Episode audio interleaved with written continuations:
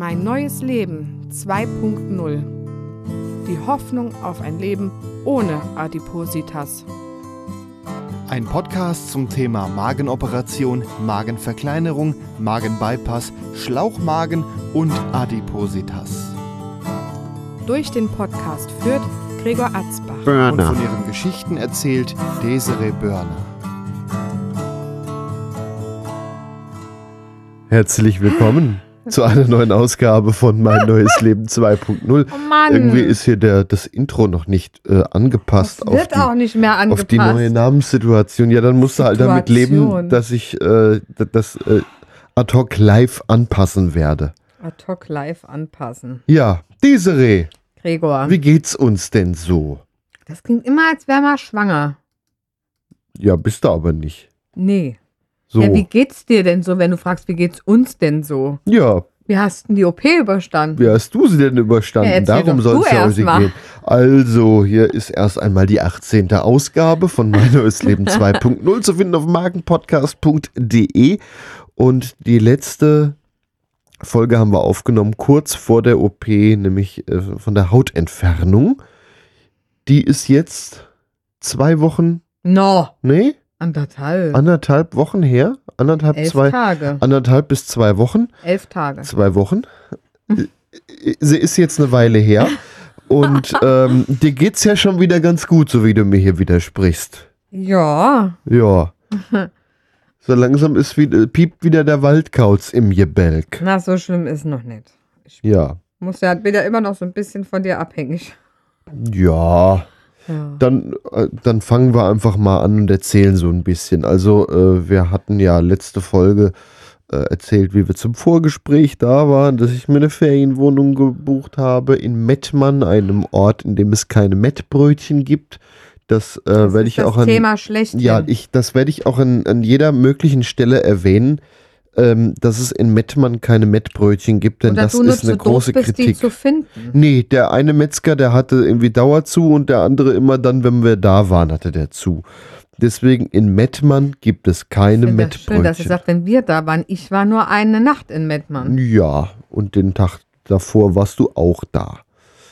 Naja, der Abend vorher. So, Wir ähm, ja aber Schnee. es soll ja jetzt nicht darum gehen, dass es in Mettmann keine Mettbrötchen gibt. Aber es war sehr dramatisch. Dramatische Umstände. Ja. Ähm, du warst dann in der Klinik, also wir sind den, den Abend vorher angereist, denn wir hatten letztes Mal, glaube ich, erzählt, dass das Krankenhaus ein bisschen weiter weg ist und ähm, ja, ich eigentlich nicht mit aufgenommen werden kann, sondern äh, eine Ferienwohnung brauche, haben, haben dann eine Ferienwohnung gefunden, sind dann den Tag vorher schon mal in die Region gefahren, haben die eine Nacht zusammen in der Ferienwohnung verbracht und dann habe ich dich morgens ins Krankenhaus gebracht. Das war eine dumme Idee.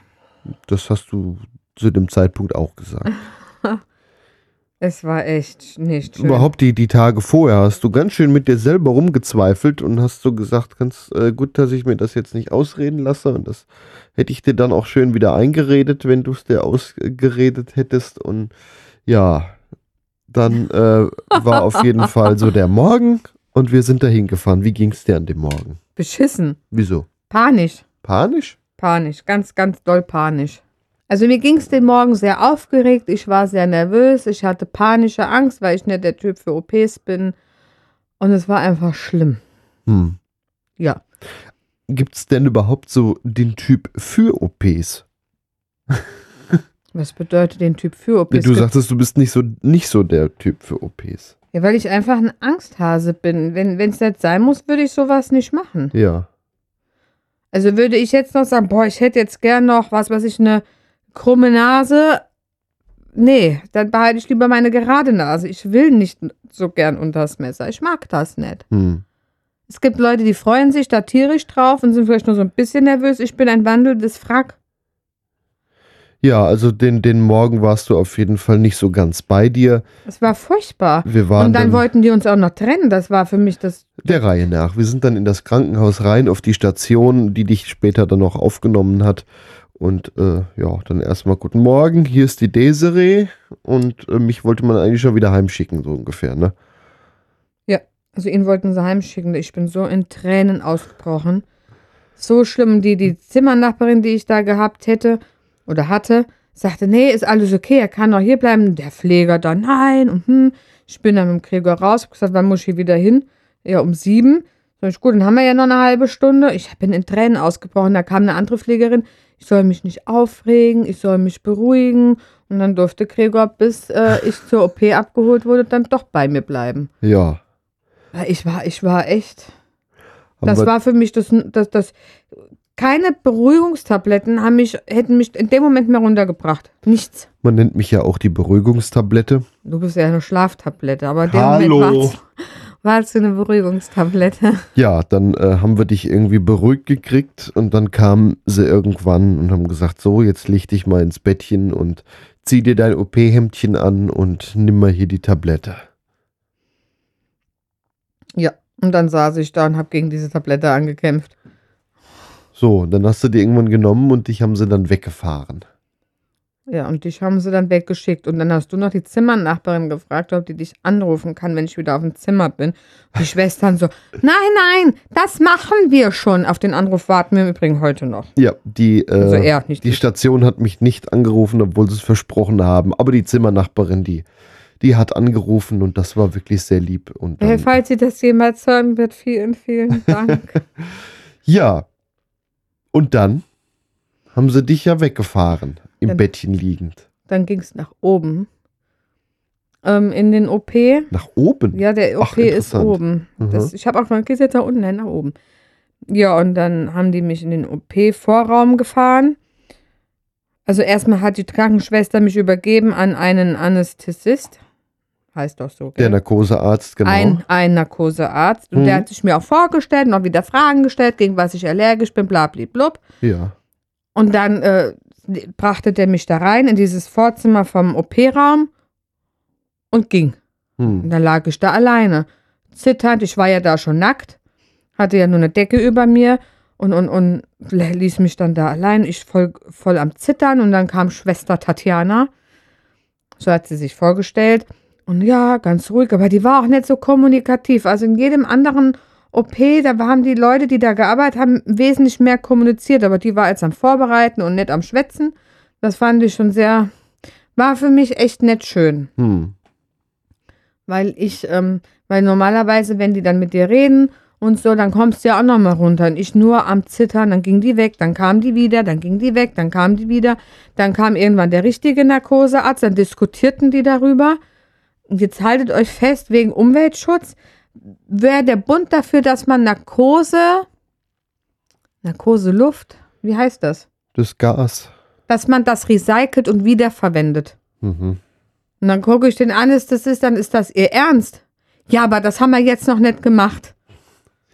Vielleicht, ist, vielleicht ist das Narkosegas ein ziemlicher Klimakiller, also dass das so ein ziemliches Treibhausgas ist vielleicht. Ich weiß es nicht, aber sowas von einer Patientin finde ich nicht so gut. Ja, aber darum ging es ja eigentlich dann nicht weiter. Nee, zum Glück nicht. Und dann kam, sind die immer wieder gegangen und dann kam mein Operateur und äh, dann sollte ich dann nochmal aufstehen. Dann hat er angezeigt, dann musste ich meine Haut hochheben, ganz, ganz doll und zusammendrücken, ganz, ganz doll. Dann hat er so rumgezeichnet, dann haben wir noch uns unterhalten, dann musste ich mich wieder hinlegen. Und dann habe ich Zeug in den Arm bekommen, also in die Hand und dann die Maske über mir und dann roch es auf einmal nach Kräutern und dann war ich weg. Und als du dann wieder wach geworden bist War ich im Aufwachraum. und roch es dann immer noch nach Kräutern? Nee. Es roch erst nochmal nach nix, das ist, was da aus dieser Maske kam. Ja, Ja. ja, war ja nur Sauerstoff. Und dann roch es nach Kräutern. Hm. Ja, dann ich bist du ich wieder wusste wach in dem geworden. Moment auch, welches Kraut das war. Hm. Da würde ich nicht mehr drauf kommen. Thymian, Rosmarin, irgendwie Kräuter der Provence, irgendwie sowas war das. Und als du dann wach geworden bist, was war das Erste, was du gemacht hast? Auf die Uhr geguckt. Auf die Uhr? Die war- hing da an der Wand. Ach so. Ich, Da hatten also, wir halb zwölf. also nicht nach dem Bauch geguckt, wie, wie er jetzt aussieht. Nee. Okay. Ja, also auf die Uhr geguckt, gesehen, wie spät es ist. Und dann lag ich auf einmal im Zimmer. Ja. Und dann rief mich deine Zimmernachbarin an, äh, sie ist jetzt da. Und dann habe ich mich auf den Weg gemacht und habe dich dann so halb verschlafen dort vorgefunden. Jetzt kannst du weiter erzählen. Ab da weiß ich nämlich auch wieder kaum noch was. Ja, du warst, du warst eigentlich ansprechbar, bist, hast ab und zu mal ein bisschen geschlafen, aber hast gar nicht so ein wirres Zeug geredet wie nach der eigentlichen Magen-OP, also da bist du wirklich mitten im Satz eingeschlafen. Das bist du diesmal nicht. Schön. Jo.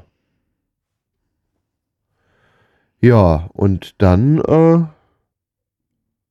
kam hatte irgendwann die. Katheter, ne? Du hattest einen Katheter, du hattest drei ähm, Wundflüssigkeitssammelbehälter, die ähm, mit Unterdruck, also das sind so kleine Fläschchen, in denen ist Unterdruck, die mit dem Schlauch in den Körper gehen und Wundflüssigkeit absaugen.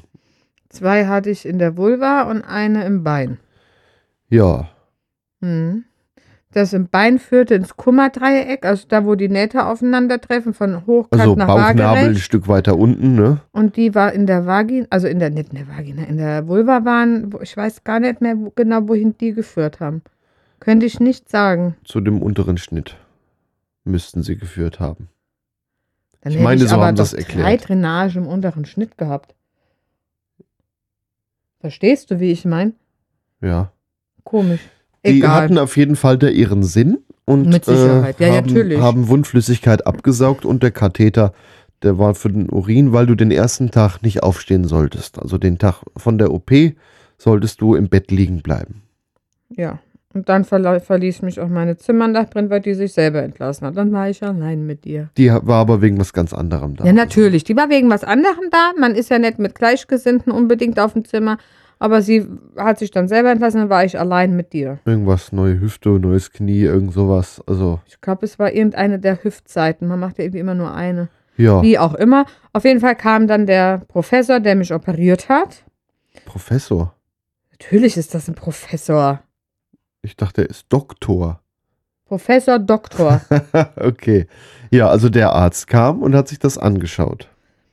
Und er, er hat erklärt, nee, er hat, ja, ich weiß gar nicht, hat er geschaut, da kann ich mich nicht erinnern. Er hat nur erzählt, wie die OP war. Also, dass die zwei Kilo, knapp zwei Kilo Haut entfernt haben, dass ich geblutet habe viel. Was hat er noch gesagt? Dass er zwei Hernien, die übereinander quasi waren, ob, äh, dicht gemacht hat. Hm. Die Muskeln zusammengenäht hat und mich ja wieder zusammengeflickt hat. Mehr weiß ich schon gar nicht mehr. Ja, Ich habe diesen Mann bis jetzt nur dreimal gesehen. Ist irgendwie bedenklich. Du wirst ihn auf jeden Fall nochmal sehen. Ich bin gespannt, weil mich hat ja auch diese blonde Ärztin, die dazugehört, ja auch betreut. Hm. Die war, glaube ich, auch bei der OP dabei. Aber da bin ich mir ja auch nicht sicher, weil ich habe ja keinen gesehen. Ja, also der hat auf jeden Fall sich das dann, hat mit dir dann nochmal so ein Gespräch gef geführt hinterher und hat so ein bisschen erzählt, wie es gelaufen ist. Ja, und dann äh, hattest du eigentlich noch so äh, drei Nächte vor dir, die im Krankenhaus waren. Oder waren es zwei Nächte? Nee, Nee, drei, waren drei. Nächte, die du noch da bleiben musstest. Ich habe dich dann jeden Tag besucht. Und äh, Ähm, nein, stopp. hm? Er hat mich nicht besucht. Er war den kompletten Tag von morgens bis abends bei mir. ja, Und die besucht, Pfleger hatten einfach nichts zu tun. besucht. Außer mir Schmerzmittel reinzuhängen, mir Wasser ranzuhängen und Antibiotika dran zu hängen. ja. Ansonsten hast du alles gemacht. bisschen trinken und so, das habe ich dir gegeben. Und äh, ab dem zweiten, nee, Husten, erstmal hatten wir das Problem, du musstest husten Oh, das war. und hattest so fürchterliche. Schmerzen. Und dann bin ich mal zum Pfleger, hier hast du mal einen Tipp. Und den hatte er auch. Du, nämlich, du solltest auf die, mit den Händen auf dem Bauch so einen Gegendruck erzeugen. Ja, Ja, hat auch geholfen. Es war nur so, dass ich keine Angst hatte, auseinanderzufallen, aber okay. ja. Bist aber nicht auseinandergefallen. Nein. Hat auch gesagt, das kann nicht reißen, auch vor allem nicht vom Husten. Außer es, ich hätte jetzt einen Hustenanfall. Ja, aber den Hatte ich ja nicht. nicht. Ich hatte nur Schleim in der Lunge noch. So. So. War ja immer noch nicht so hoch. Also ein bisschen Röschel, Röschel. Äh, und ja, dann hat er mir noch gesagt, ja, das darf ich aber dir nicht sagen.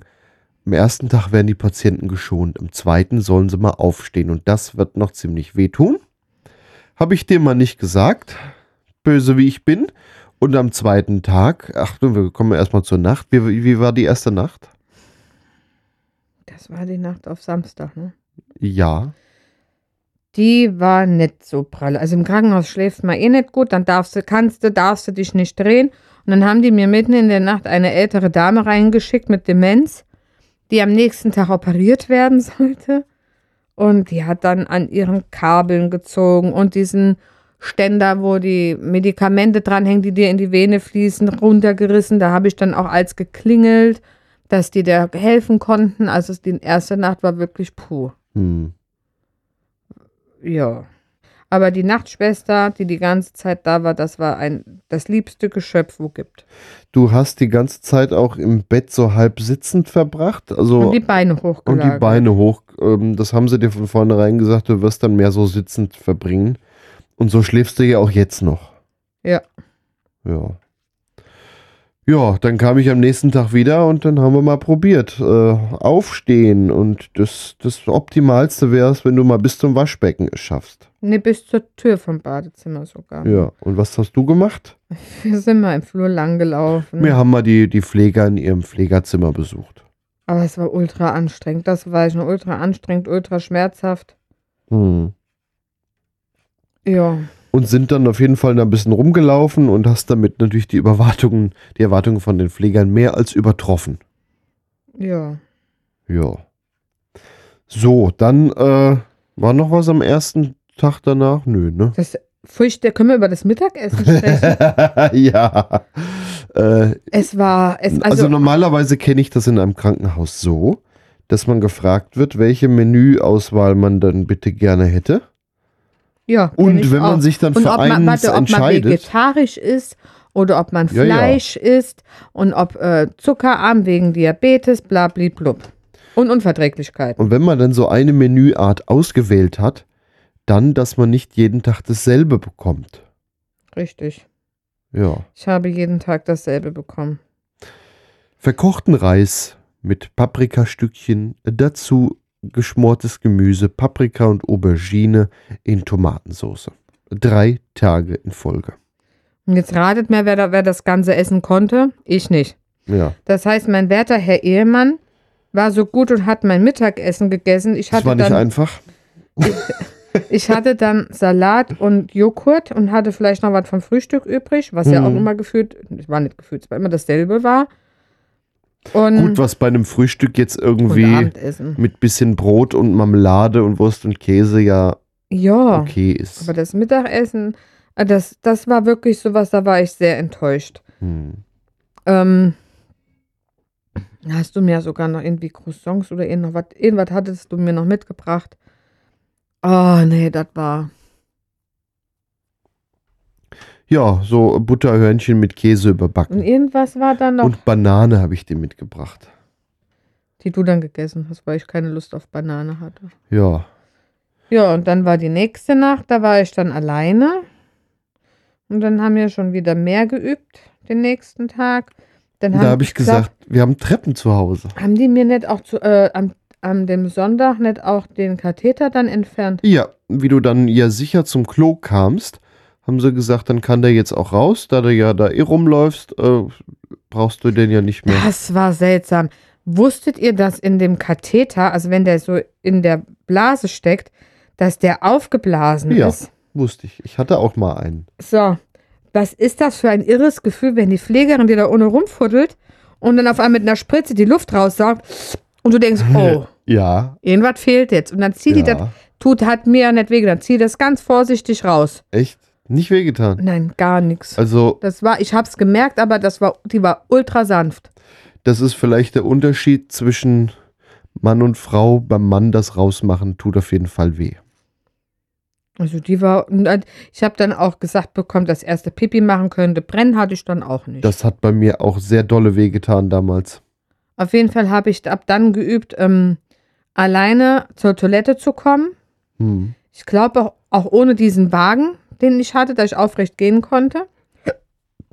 Den hatte ich ja am Anfang, den ersten Tag noch. Gelaufen. Genau, das war so ein Wagen, der dir quasi äh, unter die Arme greift. Ein Rollator, aber auf Ein Halshöhe. Rollator auf 1,50 hoch, ja. Ja, So dass du dich wirklich da mit den Schultern komplett draufstützen kannst. Die Arme liegen drauf und äh, stützen dich quasi äh, in der gewissen Höhe schon mal. ja. Ja, und dann bin ich dann da so den, den Sonntag dann, also ohne den Wagen auf Toilette gekommen. Das hatte ich in der Nacht dann, also hatte ich dann schon geübt, so tagsüber und so. Und dann kamst du und wir sind noch weitergelaufen, weil wir hier Treppen haben, haben wir dann auch den Sonntag Treppenlaufen geübt. Ja. Ja, Ja, das haben wir Treppenlaufen geübt, das hat auch gut geklappt und dann. Äh, Wir sind das, auch mehrfach gelaufen. und das ne? war dann der, der Sonntag und an dem Wir sind Montag. doch mehrfach gelaufen den Sonntag, gell? Ja, Einmal. ja, ja. Wir haben schon, wir haben schon gut geübt, dass Guck, ich hier dass daheim du mit Treppen klarkommst, ja. Und äh, dann war der, das war ja der Sonntag, den Montag solltest du entlassen werden. Äh, Wäre das jetzt nicht unbedingt ein Sonntag gewesen, hättest du auch an dem Sonntag schon heimgekonnt. Ja, den Montagmorgen haben sie mir dann die ersten zwei Wundwasserflüssigkeitsbehälter entfernt aus dem Schambereich da oben, aus Hm. der Vulva. Das eine ging, das andere hat gebrannt wie die Hölle. Und dann hat die Ärztin mich gezwungen, mir meinen Bauch anzugucken. Das war dann im Übrigen auch das erste Mal, dass ich den gesehen habe. Der war vorher eingepackt mit so ziemlich breiten Gurten. Also Bauchgurten, ja. breit heißt, weiß ich nicht, so 40 Zentimeter breit waren die schon. Ähm, in die du quasi gehüllt warst, hast du ein bisschen aus wärst du in Handtücher gepackt. Ja. Und, dann- wir haben, ich habe den Bauch da auch vorher noch nicht gesehen. Ich wollte ihn ja nicht sehen. So, Ja. und dann musste ich ihn mir angucken. Hm. Und dann hat sie äh, auch äh, gefragt, ob sie Fotos machen soll. Und ich so, nee, nee. Ey, kommen sie doch so als Erinnerung. Hat die mich da breitgeschlagen, hat dann Fotos von meinem Bauch gemacht, den ich eigentlich gar nicht sehen wollte. Ich weiß auch nicht warum. Hm. Ich wollte es nicht sehen. Ja, und dann hat sie mich wieder eingepackt und gesagt, wäre alles okay soweit. Und äh, Einwundflüssigkeitsauffangbällchen, was im Bein steckte, musste ich oder sollte ich mit heimnehmen. Das hat noch zu viel gefördert. Ja. Ja. Und dann begann der Horror. Der Horror. Ich habe gesagt, so, jetzt geht's runter zum Auto.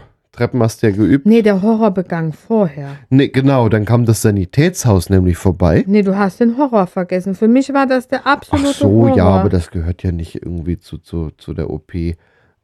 man kann es dass trotzdem man, Dass erzählen. man psychisch aber fürchterlich angeschlagen ist und so eine Kleinigkeit einen so aus der Fassung bringt. Ich finde, das kann man schon erzählen. Weil man ist psychisch echt angeschlagen.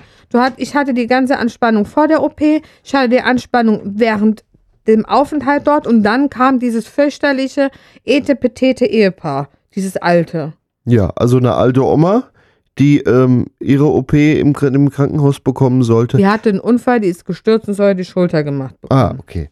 Und äh, ihr Mann sollte irgendwie mit aufgenommen werden. Weil sie sich um ihn kümmern muss. Ja, die Frau, die operiert wird, muss sich um ihren Mann kümmern. Das muss man sich mal vorstellen. So, und dann fing das an mit, äh, ja, sie, sie hätten sich informiert und ihnen wurde ja alles zugesagt und das kann ja wohl nicht sein. Und dann guckte der mich als so böse an. Ich denke so, was will der von mir? Und ähm, ja, dann müsste ich ja raus. Und wenn ich den entlassen würde, habe ich klar gesagt, weiß ich doch nicht. So, und dann ging das Theater weiter. Sie so, ja, sie kann sich ja nicht operieren lassen, wenn sie nicht weiß, was mit ihrem Mann ist. Die Pfleger und Pflegerinnen, die als beruhigt und wir klären das und bla bla blub. Und ihr wisst ja, wie das ist, wenn man entlassen wird, kommt ja so die ganze Ärzte und, und, und höhere Positionen ins Zimmer gehuscht und gucken nochmal nach einem. So grob. Ja, nochmal So. so ein Gespräch vor Entlassung, ne? Genau, die war dann inzwischen dann in den OP gefahren. Während die weggefahren wurde, hat die noch die, Leu die Ärzte da verrückt gemacht vor der Tür. Das habe ich ja mitgekriegt. Und dann kamen die bei mich rein. Und da mussten die diesen alten Mann, der da schon wieder wollte, dass ich da rausgehe, rauswerfen. So nach dem Motto, wir wollen hier mit der Patientin reden, wir müssen die Patientin untersuchen, bitte gehen Sie. Der wollte nicht gehen. Da hat das gedauert. Und dann sagte der eine Arzt zu mir, ey, sowas habe ich noch nicht erlebt. Und ich gucke ihn ganz verzweifelt an und, und ich sag, ich auch nicht. Und dann redeten die so und hm, ich war echt mit den Nerven fertig. Ich wüsste nicht mal mehr, was die mir gesagt haben, weil ich so fertig war. Und dann ging die und dann der Assistenzarzt, der blieb dann noch mal kurz bei mir und sagte, nehmen Sie sich das bloß nicht zu Herzen. Und dann war vorbei. Der ging ich heute und hab dich schon angerufen.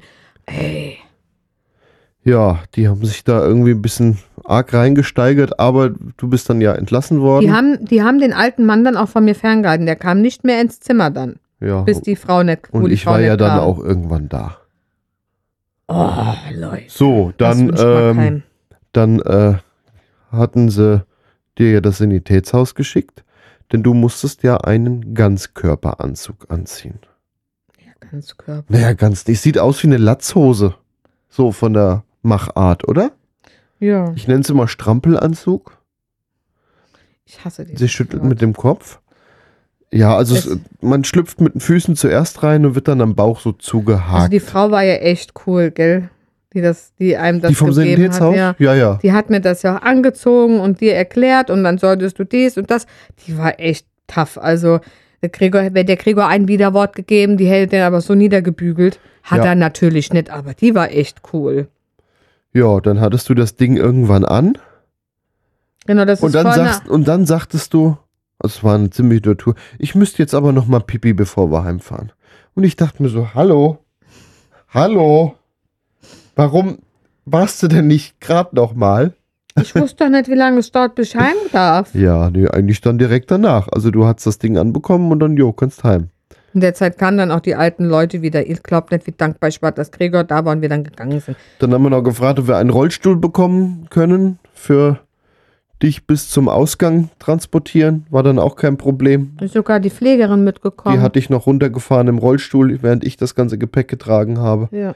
Und dann habe ich das Auto geholt. Ich wollte auch nicht bei diesen alten Leuten alleine bleiben. Ich hätte da alles zusammengebrüllt. Wie war das? Das erste Mal aus diesem Krankenhaus rauslaufen? Das war, Frische Luft? das war schön. Ja. Vor allem nach dieser Tortur mit diesen alten Leuten. Ich war so dankbar, das Auto zu sehen, wusste, da gehst du jetzt rein und dann siehst du diese Menschen nie wieder. Ja, und dann sind wir heimgefahren. Aber es war ja schon eine Tortur, mich überhaupt da reinzutun. ja, ins Auto haben wir uns vorher gut überlegt, wie, wie machen wir das am besten. Ich habe den Sitz ein bisschen hoch gemacht und so. Und zurück den, und bis, den und sehr zurück, genau. Du hast so halb gelegen. Eigentlich fast so die Position wie im Bett. Ich weiß gar nicht, konntest du groß vorne rausgucken oder hast du eigentlich nur Ich nach habe den oben? oberen Teil so gesehen. Ja. War okay, aber ich habe ja eh so gesehen, dass ich schlafe, dass ich nicht irgendwie mal pipi muss oder so. Ja, hast mal also ich war eh fertig und kaputt, aber dann habe ich auch gedacht, wenn du jetzt pennst, dann musst du auch nicht pinkeln. Ja, und ich habe dann immer gesagt, sag frühzeitig Bescheid, dass wir nicht auf diese Die einfachen hat Autobahnklos müssen. gedrückt, wirklich gedrückt, aber ich wollte auf keine Raststätte mit diesem Mieder, den ich da anhab. Und, Ja, und ich hatte gesagt, wenn, dann müssen wir auf so eine richtige Raststätte und nicht so ein einfaches Autobahnklo. und ich ähm, wollte nicht. Ich und habe dann es hätten wir auch durchgezogen. gefragt nach der Behindertentoilette. Ich habe es durchgezogen. Gregor musste dann, da, wo wir daheim waren, musste der mich irgendwie hochboxieren, mir die Schuhe ausziehen, mich allgemein und mit mir aufs Klo, weil alleine ging ja gar nichts. Also Gregor musste mich überall ausziehen, aufs Klo setzen, hochholen, mich wieder anziehen, mich hinlegen und tralala und hopsasa. hm. Und dann musste er auch noch einkaufen für uns und zum Arzt und zur Apotheke. Ja, und du gerade zu Hause. Und ich wusste ja, du kommst nicht allein aufs Klo, weil du aus dem Anzug nicht rauskommst. Aber zum Glück hatte ich extra wenig getrunken, dass ich die Fahrt durchstehe. Ja, und dann habe ich mir aber auch ein bisschen Sorgen gemacht, habe dich irgendwie zwischen allen Be Besorgungen mal angerufen, alles okay und eigentlich habe ich dich jedes Mal wieder geweckt. Ähm, Im Nachhinein hätte ich wahrscheinlich alle Zeit der Welt gehabt und hätten alle Ruhe die Besorgungen machen können. Aber ein liebender Ehemann macht sowas nicht. Der kontrolliert lieber, ob die Frau okay ist. Ja, hätte ja sein können, du musst, dann wäre ich halt zwischen Einkaufen und Apotheke und so einfach mal heimgekommen. Zum, ist Arzt musste ich noch so und so. in der Nähe, gell? Hättest ja immer höchstens 10, 15 Minuten gebraucht, dann wär's ja auch schon da ja, gewesen. das hätte nie ne? lang gedauert. Äh, Ich, ja. Arzt, Apotheke, ich musste zweimal zur Apotheke. Ähm, ja. Das war schon was. Und dann habe ich das erste Mal Bekanntschaft mit dem E-Rezept gemacht. Gibt ja kein Rezept mehr. Also im Krankenhaus haben wir noch ein normales Rezept bekommen Und eine normale Krankschreibung. und eine normale Krankschreibung auf Papier, so wie das eigentlich immer war. Und dann mussten wir noch was vom Hausarzt verschrieben bekommen. Und das war dann auf dem E-Rezept. Ja, das ist jetzt auf dem E-Rezept. Nehmen Sie einfach die Karte und gehen in die Apotheke. Oh ja, prima, dann fahre ich da gerade hin. Ja, nee, nee, nee, nee, nee, so einfach geht das nicht. Heute Nachmittag können Sie da hinfahren. Das muss Ihr Arzt, der Arzt freigeben. Also da, da, ich weiß ja nicht. Also früher hast du das Rezept bekommen, bist direkt zur Apotheke gefahren. Heute musst du da erst noch mal irgendwie zwei Stunden warten, Dass der Arzt das freigibt. dass der Arzt das freigibt. Äh, also die Arzthelferinnen, die können das zwar anlegen schon, aber der Arzt muss es noch freigeben und dann muss noch weggeschickt werden. Davor klappt das noch nicht. Das haben sie dann sogar für mich einfach mal vorab schon mal losgeschickt, damit es schneller geht. Ähm, ja, aber das ist, so läuft das jetzt mit E-Rezept. Da muss man, das ruft sich Da kann man nicht mehr- Ein. Wa- was meinst du, wie viele Apotheken dann kaputt gehen? Es gibt doch so größere Arztpraxen, wo die Apotheke direkt mit dran ist. Und wenn die dann sagen, ja, kannst du erst ähm, in ein paar Stunden holen, dann gehst du doch nicht unbedingt zu der Apotheke, die im selben Haus ist wie der Arzt, sondern im Zweifel zu deiner nächsten Apotheke zu Hause. Also ich könnte mir vorstellen, dass da einige Apotheken noch drunter leiden könnten. Aber vielleicht ist das auch nur das Ding von unserem Arzt und bei anderen geht das schneller. Ja, das, das weiß Weißt du, bei uns finde ich das eh dumm. Bei jedem Arzt, wo ich bisher war, der schreibt dir ein Rezept und die Krankenmeldung druckt das, hat das bei sich ausgedruckt, unterschrieben, dir gegeben, du musst es Hm. nicht nochmal von zu den Arzthelfern. Ja. Bei unserem jetzigen Arzt, alles was du kriegst, du musst dir das vorne bei den Arzthelferinnen holen. Ja, und weil, jetzt mach weil, doch weil mal Gedanken. drucken, die, die haben mit, bei unserem Arzt in den Arztzimmern keinen Drucker. Ja, und da liegt der Fehler. Wenn der das direkt machen würde und das vorne überhaupt, warum, warum brauchst du dann nach deinem Arztbesuch nach vorne die, die Leute, außer du willst noch einen Termin? Im Grunde kann der Arzt sagen, hier komm, ich mache dir das zack, zack, zack und ab weg. Hm.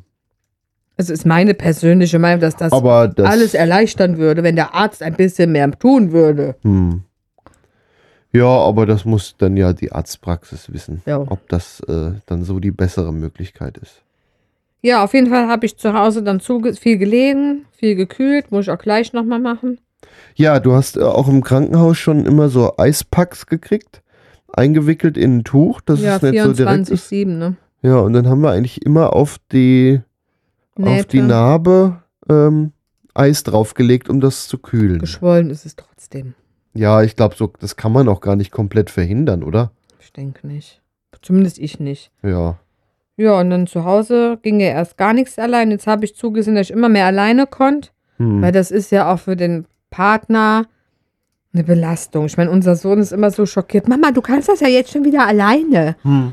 Und der, der hat mir einmal diesen Anzug wieder hochgezogen, weil Gregor war irgendwas am Kochen und ich musste so dringend und habe den kurzen mit hochgenommen. Und dann kam der rein. Und ich hatte natürlich die Unterhose schon oben, ne? Der hat auch den, der kennt auch den Anblick von meinem Bauch, bevor jetzt die Leute kommen, ah, wie kann man das nur machen? Nein, ich, wir sind ehrlich zu unserem Sohn. Er wusste vor der OP, was geschieht. Er hat erst ein Foto gesehen von der Narbe und dann durfte er es, als er gefragt hat, auch live sehen. Das habe ich ihm überlassen.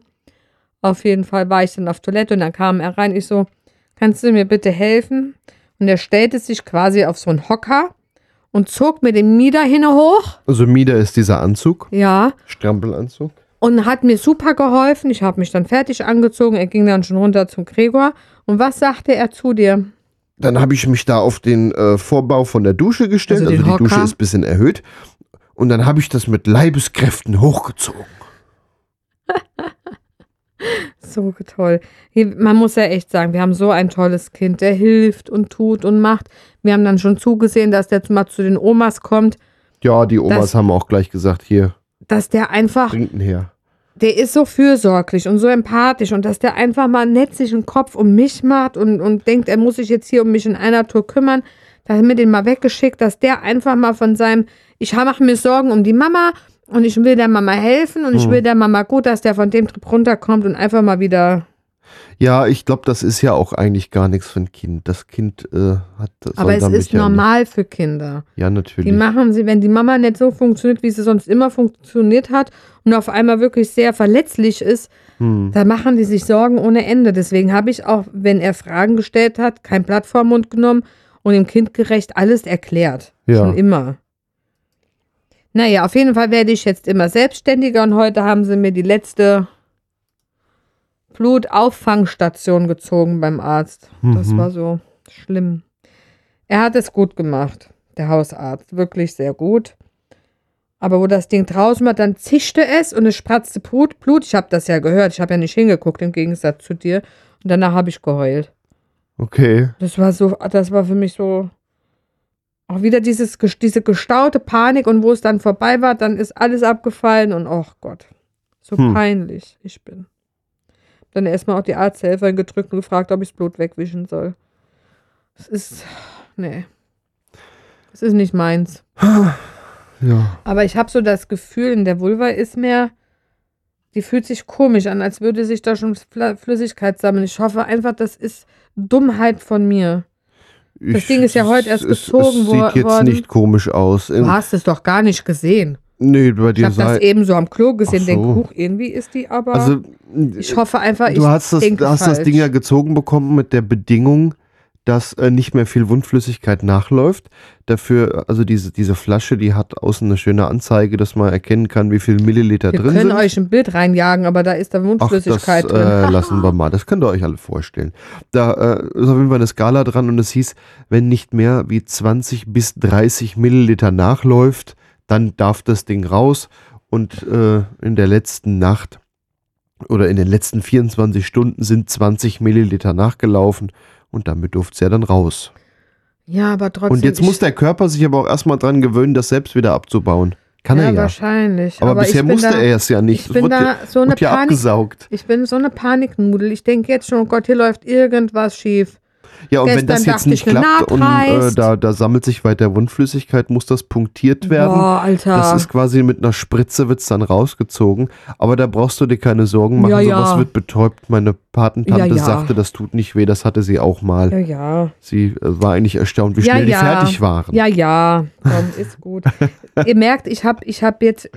Gestern zog es hier in meinem Bauch und ich denke, oh, jetzt ist eine Naht gerissen. Direkt ich so, guck mal, guck mal, guck mal. Also ihr merkt schon, ich bin echt. Ich schreie nicht, wenn, wenn ich Schmerzen habe. Ja. Mache ich nicht. Ich, ich leide ja still. Mhm. Aber wenn ich Panik habe, dass irgendwas nicht stimmt, dann muss ich das immer direkt absprechen. Siehst du das wie ich oder bin ich alleine, die, die das sieht? Einfach nur um Gewissheit zu bekommen, okay, ich habe jetzt einen an der Waffel Hm. oder fuck, es stimmt wirklich, wir müssen in die Klinik. Naja, Montag Andererseits wirst du sehen, wenn was nicht stimmt, weil dann würde Blut laufen und das hat's die ganze Zeit nicht. Ja, Blasen hatte ich. Blutblasen Blasen haben sich gebildet. an der, an der Narbe, ja. in der Nähe von der Naht. Ist aber, glaube ich, auch ganz normal. Ja, darf man nicht dran gehen. Hm. Entschuldigung. Ha.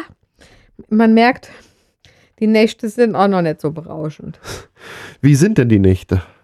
Mal Heute davon abgesehen, dass du nachts ganze Wälder abholzt. Ja, es ist furchtbar. Ich säge wie ein, wie ein Holzfäller, weil ich liege so dumm, dass der Kopf quasi so einen Winkel hat, dass man nicht genug Luft kriegt und ich liege auf dem Rücken. Das ist nicht meine Schlafweise.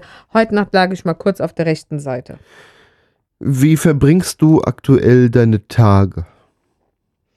Heute habe ich mal nach Zahlen gemacht. Hm. Also du kannst auch am Tisch wieder sitzen. Ja, mache ich nur nicht so lang. Auch jetzt merke ich, oh, jetzt, jetzt wird es langsam kriminell hier mit der Sitzerei. Ja. Ähm, ansonsten liege ich viel und gucke Fernsehen. Und du liegst auf dem Sofa, was wir dir ein bisschen erhöht haben mit einer Matratze. Ja, lieg auch aufrecht und habe immer was unterm, unter dem Bein und es, der Arsch tut so weh.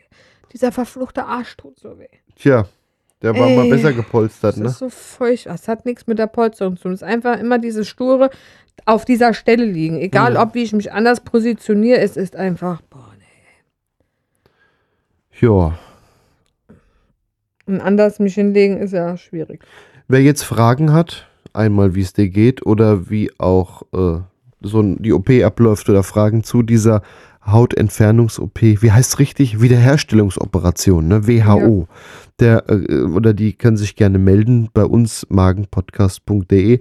Am besten in die Kommentare zu dieser Episode, denn dann können wir es öffentlich beantworten und auch ähm, ja, so das anderes lesen können. Ihr müsst da auch nicht mit eurem Klarnamen auftreten.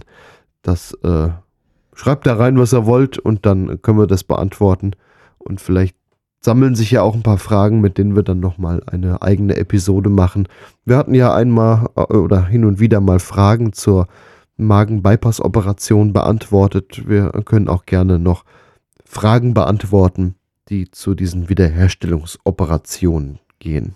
Ja, und am Montag habe hab ich Nachkontrolle in der Klinik, wo ich operiert wurde. Die erste Dann ist die Nachkontrolle. Entlassung genau zwei Wochen her. Genau. Und danach, je nachdem, was dabei rauskommt, machen wir danach nochmal Podcast. Und ansonsten auf jeden Fall nach dem zweiten Termin, der wäre dann in drei, also nach Drei, drei, Wochen, nach Entlassung, ja. Und dann werden wir bestimmt nochmal einen letzten aufnehmen, wie es jetzt so aussieht und so. Und ich Ja, denke, dann ist das Thema, können wir diesen Podcast irgendwann abschließen. ja. Das heißt nicht, dass wir nicht noch Fragen beantworten. Also Oder andere Podcasts machen. Wir können an dieser Stelle ja auch mal andere Podcasts empfehlen, die wir so machen. Zum Beispiel äh, wandern wir gelegentlich mit laufendem Mikrofon. Wanderpodcast.de Ich könnte sei das. Stichwort. Oder Quatschbrötchen, der Comedy- und Satire-Podcast, findet ihr auf quatschbrötchen.de. Wenn ihr äh, noch einen anderen Podcast sucht, in dem ist zwar Desiree nicht vorhanden, aber ich, ähm, ist so ein Laber-Podcast, bierpodcast.de. Das Bier ist aber eigentlich nur so die Nebensache. Eigentlich reden wir über alles Mögliche. Da geht es auch nochmal genauer über meine Ferienwohnung, die ich hatte während deiner OP. Und da rahnte ich etwas mehr darüber, dass es in Mettmann keine Mettbrötchen gibt. Das hat mich schwer mitgenommen. Aber eins muss ich noch sagen, das Hm? möchte ich jetzt hier in dem Podcast noch sagen. Mhm. Die Inhaberin von der Ferienwohnung hat einen Irish Pub. Ja. Genau neben der Ferienwohnung. Und die haben wir ja auch kennengelernt. Wir waren ja den Abend vor der OP dann noch essen und die ist gelernte Krankenschwester. Die hat mich auch nochmal beruhigt und mir erklärt und ich habe sie gebeten, sich um dich zu kümmern. Oder, man, oder so, ne? Und habe dir gesagt, ich möchte, dass du abends dahin gehst, dass du nicht allein in der Wohnung bist. Er hat auf mich gehört. Ich denke, es tat ihm auch gut, weil es, ich finde es halt einfach kacke, weil so cool wie er immer tut, ne? Es ist halt Gregor, der tut halt immer so cool. Aber auch er hat sich Sorgen gemacht. Und ich bin ganz wirklich froh, dass du da hingegangen bist und die auch für dich da war, als du es wolltest. Und Also du darfst gerne öfter sagen, dass ich in eine Kneipe oder in einen Pub gehen soll, um besorgt zu werden. Man bekommt dann ein Bier hingestellt und dann. Man bekommt ein offenes Ohr. Also Und ich hätte er Essen. jetzt gesagt, scheiße, das und das und hier und da, die hätte dem zugehört. Hm. Und das möchte ich mich an der Stelle auch nochmal ganz herzlich bedanken. Ich weiß nicht, ob sie es jemals hören wird, aber das werde ich ihr auch persönlich nochmal sagen. Aber ich finde, sowas ist nicht selbstverständlich. Wirklich nicht. Hm. Und das finde ich ist ganz, ganz toll, dass es noch so gute Menschen gibt, die sagen, hey, ich kenne dich nicht, aber ich leide jetzt irgendwie mit dir und hey, wenn was ist, rede mit mir. Hm. Und das finde ich ist was ganz Großes. Ja, war in dem Pub ganz schön. ja, Ja, damit können wir uns eigentlich schon verabschieden. Wenn ihr unseren Podcast toll findet und Gregor, weil der ist ja selbstständig und macht hier das ja nebenbei und arbeitet ja nicht so, nicht mehr so viel, weil er ja auch hier das hier macht. ich mache Podcasts wie diesen und auch viele andere. Also wenn ihr ihn unterstützen möchtet oder uns, dürft ihr gerne auch mal was spenden. Wir freuen uns. Oder worüber wir uns auch freuen, sind einfach auch liebe Worte. Das finde ich ist auch immer schön. Aber von lieben Worten kann ich mir keine Mettbrötchen kaufen in Mettmann, die es nicht gibt. Wir freuen uns einfach über jegliche Gesten der Wenn ihr uns unterstützen wollt, magenpodcast.de slash spenden, gibt einen PayPal-Button, gibt eine Banküberweisung und noch so ein paar Profile bei so Geldsammelplattformen. Wir würden uns freuen. Aber Ja. über liebe Worte freuen wir uns auch. Vielleicht geht ja auch so beides. Du kannst doch bei PayPal noch einen Betreff eingeben. Man kann auch in der Banküberweisung noch einen Quatsch ein Ja. reinschreiben. Aber ihr könnt uns da auch einfach kontaktieren, gibt ein Kontaktformular oder eben die Episoden kommentieren. Ja, damit würde ich sagen, verabschieden wir uns. Ich würde gerne was essen in die Waagerechte. Ja, dann äh, sagen wir Tschüss, bis zum nächsten Mal und äh, Macht's gut und bleibt gesund. Tschüsseldorf. Macht's gut. Tschüss.